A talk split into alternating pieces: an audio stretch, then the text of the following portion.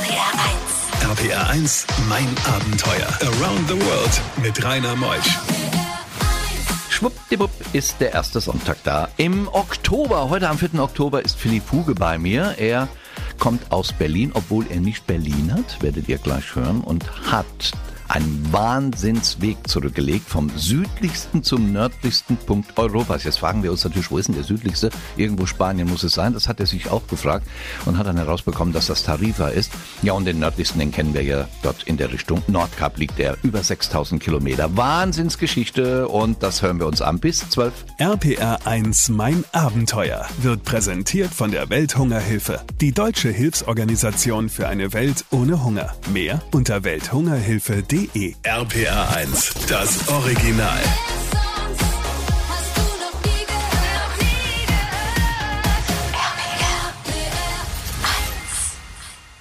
Bei diesen Geschichten hält die Welt den Atem an. RBR1, mein Abenteuer mit Rainer Meutsch. Philipp Fuge, er ist von Tarifa bis nach Nordkap gewandert. Erstmal schönen guten Morgen.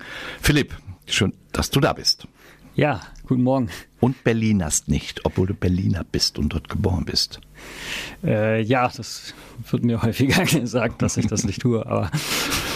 Ja, er ist Arzt und hat sich eine große Auszeit genommen.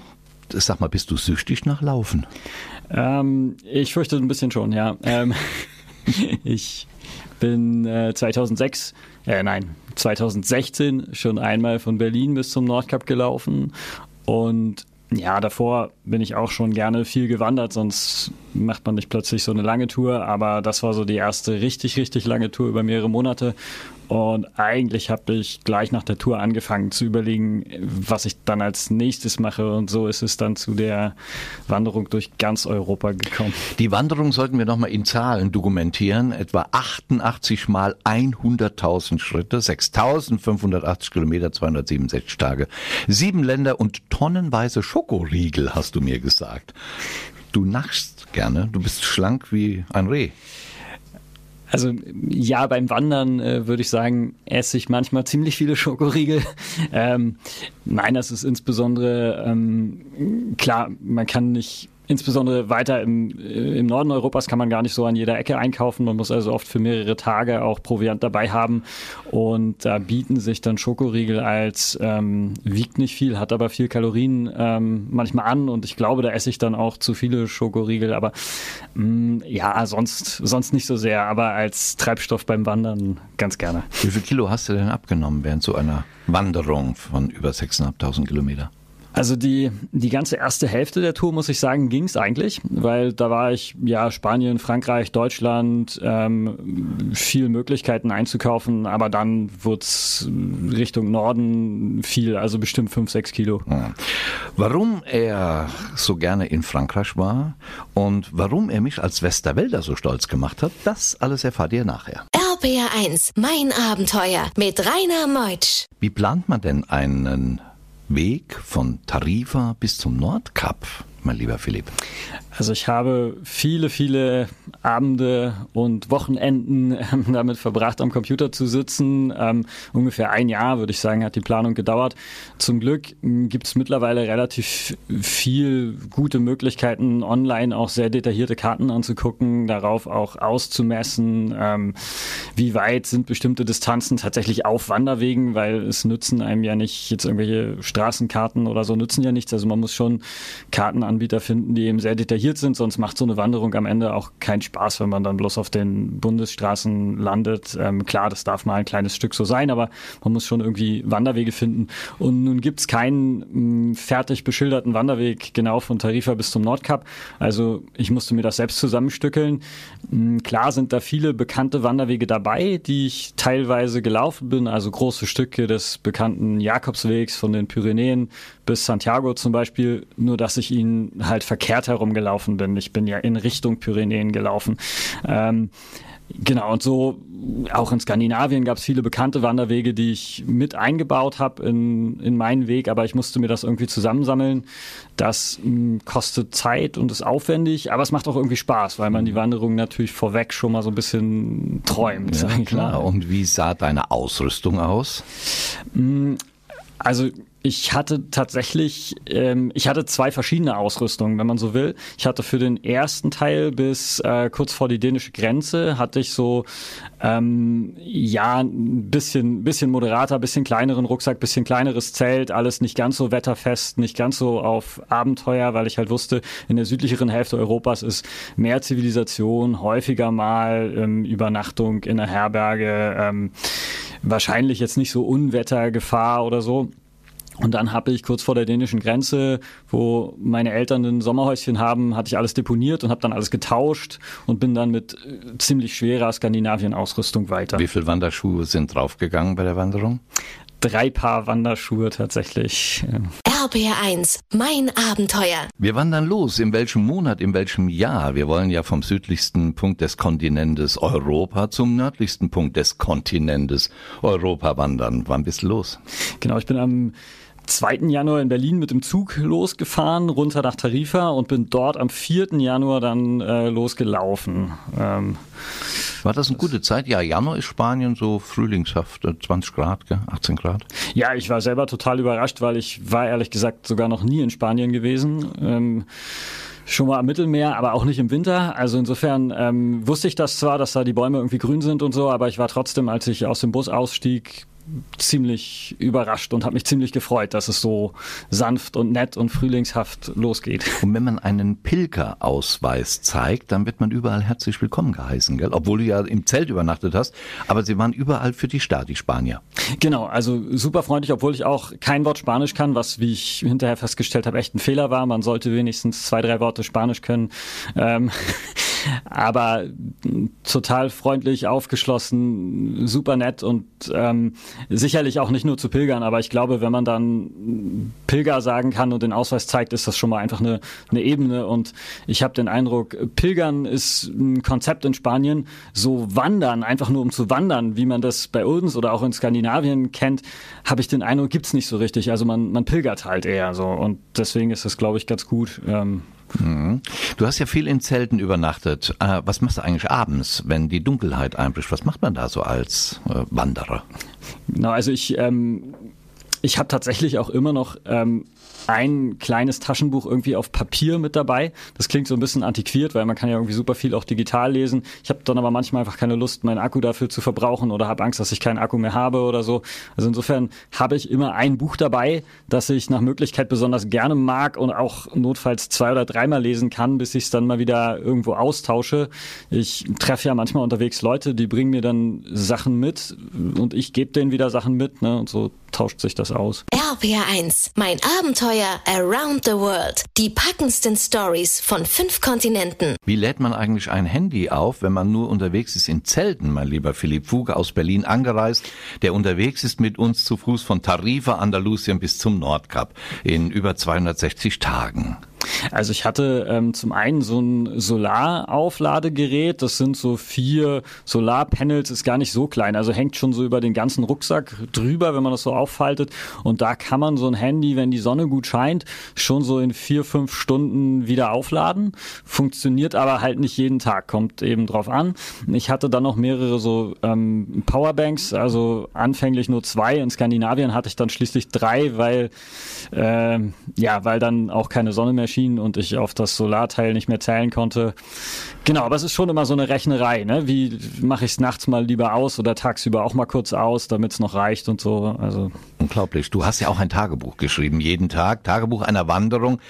Das kann man dement demontmäßig sich herunterladen, zu Fuß von Berlin zum Nordkap. Das war von der Reise 2016. Das Buch für die jetzige Tour, das wird im März nächsten Jahres erscheinen. In welchem Verlag, weißt du schon? Genau, das wird im Knesebeck Verlag oh. erscheinen und ähm, aller Wahrscheinlichkeit nach unter dem Titel Der Weg ist mein Zuhause. Das ist im Moment so ähm, mhm. angedacht und ganz sicher im, im März. Ähm, genau. Du räumst mit einem Vorurteil auf. Frankreich ist toll, sagst du. Ja, ähm, und ich hätte das nie gedacht, dass ich das irgendwann mal sagen würde, ähm, weil ähm, ja, ich muss in der Schule, man musste Französisch lernen, ich habe es nie besonders gemocht. Ähm, ich hatte immer nur so Paris im Kopf und ich hatte Frankreich immer im Kopf als ein Land, wo man ganz bestimmt nicht wandern geht, also wo Leute hinfahren, die jetzt gerne in Städten sind, da was besichtigen und äh, gut essen. Und ähm, jetzt habe ich plötzlich gemerkt, in den ländlichen Regionen ist Frankreich auch gar nicht dicht besiedelt. Es hat wunderschöne Landschaft. Es ähm, gibt ganz tolle Wege durch liebliche Gegenden, durch Feld und Wald. Mm, und die Leute, die man trifft, sind einfach super freundlich und die freuen sich über zwei, drei Worte Französisch, die man noch irgendwie zusammenstammeln kann und fangen ein Riesengespräch an. Und ich muss sagen, es war fast wie ein Sprachkurs. Also nach den anderthalb Monaten Frankreich ging's wieder. RPR 1 RPR 1, mein Abenteuer. Around the World mit Rainer Meusch. Wir sind heute Morgen unterwegs auf einem großen, weiten Weg. Von Tarifa bis zum Nordkap mit Philipp Huge aus Berlin. Er ist Arzt, hat sich über 260 Tage Zeit genommen und er marschiert sieben Länder. Er hat jede Menge Schokoriegel dabei und er beherrscht 6580 Kilometer. Seine Geschichte, die erfahren wir noch bis zwölf. Und warum es mich als Westerwälder besonders glücklich macht, dass er unterwegs ist, das erfahrt ihr gleich. RPR 1 Mein Abenteuer wird präsentiert von der Welthungerhilfe, die deutsche Hilfsorganisation für eine Welt ohne Hunger. Mehr unter welthungerhilfe.de. RPR 1, das Original.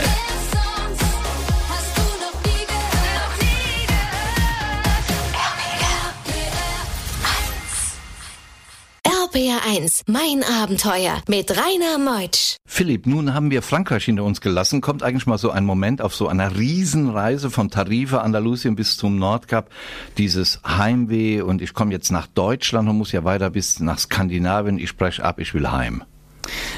Ja, äh, solche Momente gibt es schon auch und da war m, Deutschland auch eine Herausforderung auf eine Art, das hatte ich auch schon vorher so ein bisschen vermutet. Es war natürlich einerseits super leicht und irgendwie so ein bisschen so ein Heimspiel, weil ich habe viele Leute getroffen, die ich kannte, konnte, hatte viele Übernachtungsorte, wo ja, ich dann genau mich sehr zu Hause gefühlt habe und das war wunderbar.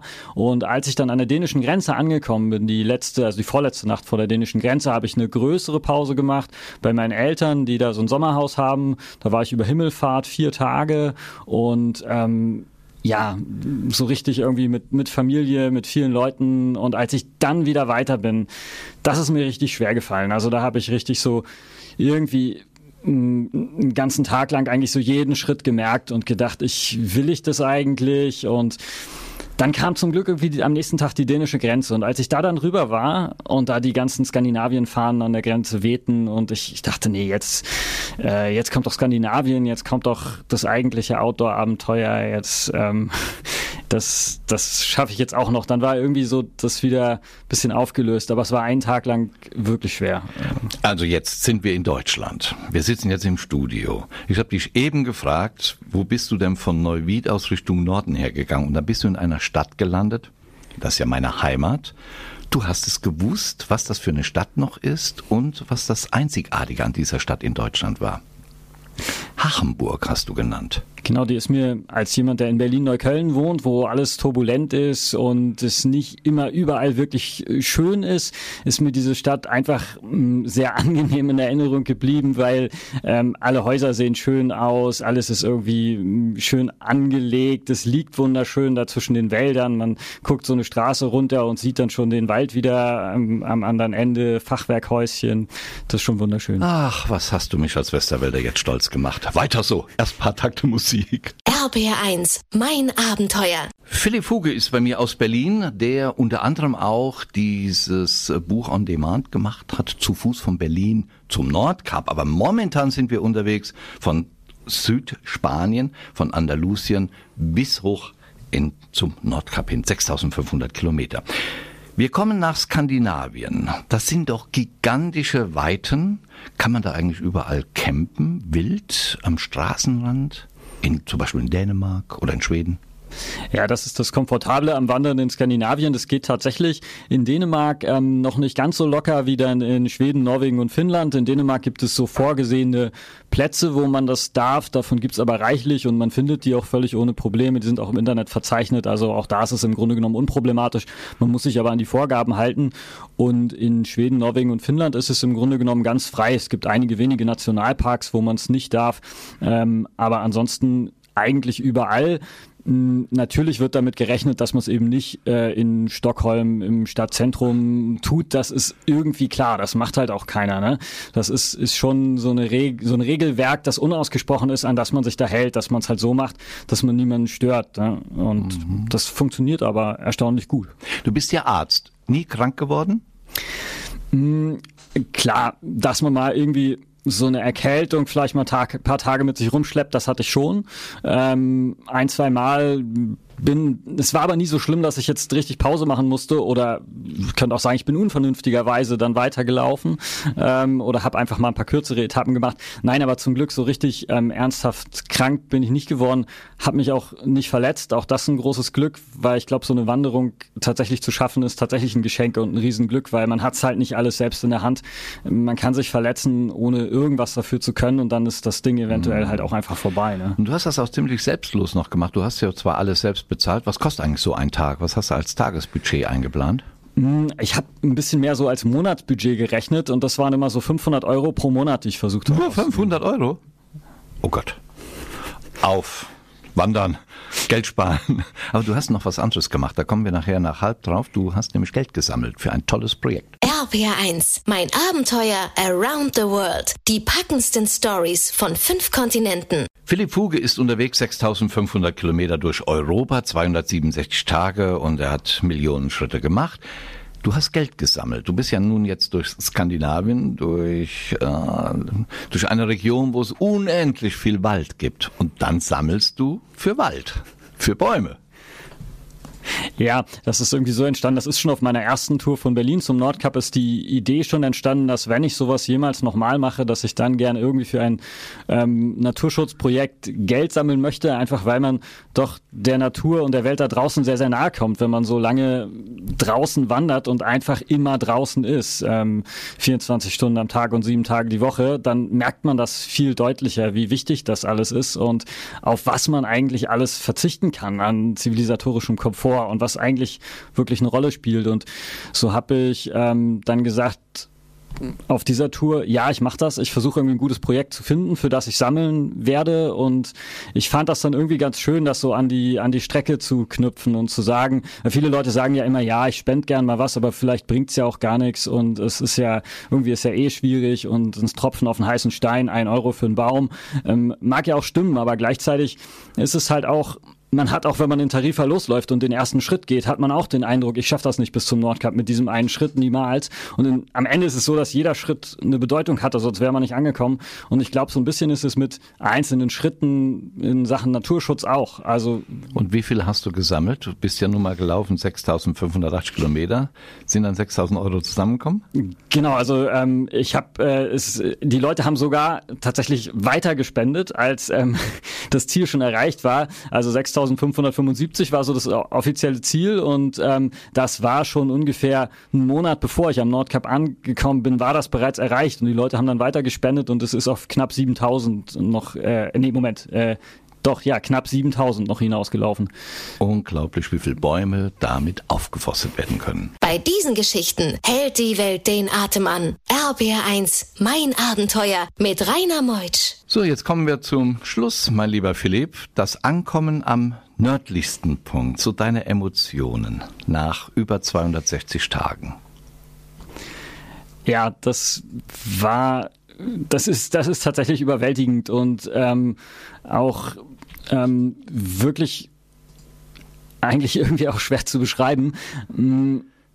Ich habe es mir unterwegs eben immer wieder vorgestellt. Ich habe mir immer wieder, ich wusste ja schon, wie es da aussieht von der ersten Tour. Ich habe mir immer wieder dieses, diese Kugel da auf dem Felsen vorgestellt. Also wer schon mal am Nordkap war, da steht ja dieser Globus, dieser Metallglobus auf der Klippe und dahinter ist dann eben nur noch die, die Barentssee und man kann sich vorstellen, dass dann irgendwann mal 2000 irgendwas Kilometer später dann der Nordpol ist. Und ich habe mir immer wieder diesen Punkt vorgestellt, wie ist das, wenn ich da ankomme und am Ende war es irgendwie, irgendwie ganz anders. In dem, im ersten Moment war irgendwie, war ganz komisch, ähm, weil es war niemand da. Ich war wirklich alleine dort. Der Parkplatz war leer. Anfang Oktober ist einfach keine Saison fürs Nordcup und ich habe mich ganz merkwürdig gefühlt, als ob es ganz normaler Tag ist. Und ich habe eine Weile gebraucht, um das zu verstehen. Wie bist du wieder nach Hause gekommen von dort? Das war ganz schön schwierig. Ich hatte gedacht, dass ein Bus fährt. Da hat, hat, mir das Personal dann da gesagt, ja, das eigentlich normalerweise schon, aber irgendwie schon seit ein paar Tagen nicht mehr und sie wüssten auch nicht so genau warum. Und dann habe ich noch einen Tag gewartet und habe dann mich auf dem Parkplatz umgeguckt und habe dann zum Glück einen äh, Campingbus gesehen mit Heidelberger Kennzeichen. Und das waren zwei sehr, sehr nette Menschen aus Heidelberg, die mich dann ähm, 200 Kilometer mitgenommen haben bis zum Bus und das war gut. Dann kam der Jung wieder heim. Im Internet nachzulesen gibraltar-nordcup.com seine Geschichte Philipp Fuge. Danke, dass du da warst, Philipp. Mit einem Monatsbudget von 500 Euro. Unglaublich, 6500 Kilometer. Nächste Woche kommt Matthias Spät. Er arbeitet bei der Welthungerhilfe und er hat die Heuschreckenplage erlebt. Millionen vertriebene Menschen hat er erlebt. Er ist unterwegs in Äthiopien und davon berichtet er nächste Woche. Ich freue mich auf ihn, bedanke mich beim Philipp und bei euch, dass ihr zugehört habt. Ich bin der Rainer Meutsch. Tschüss.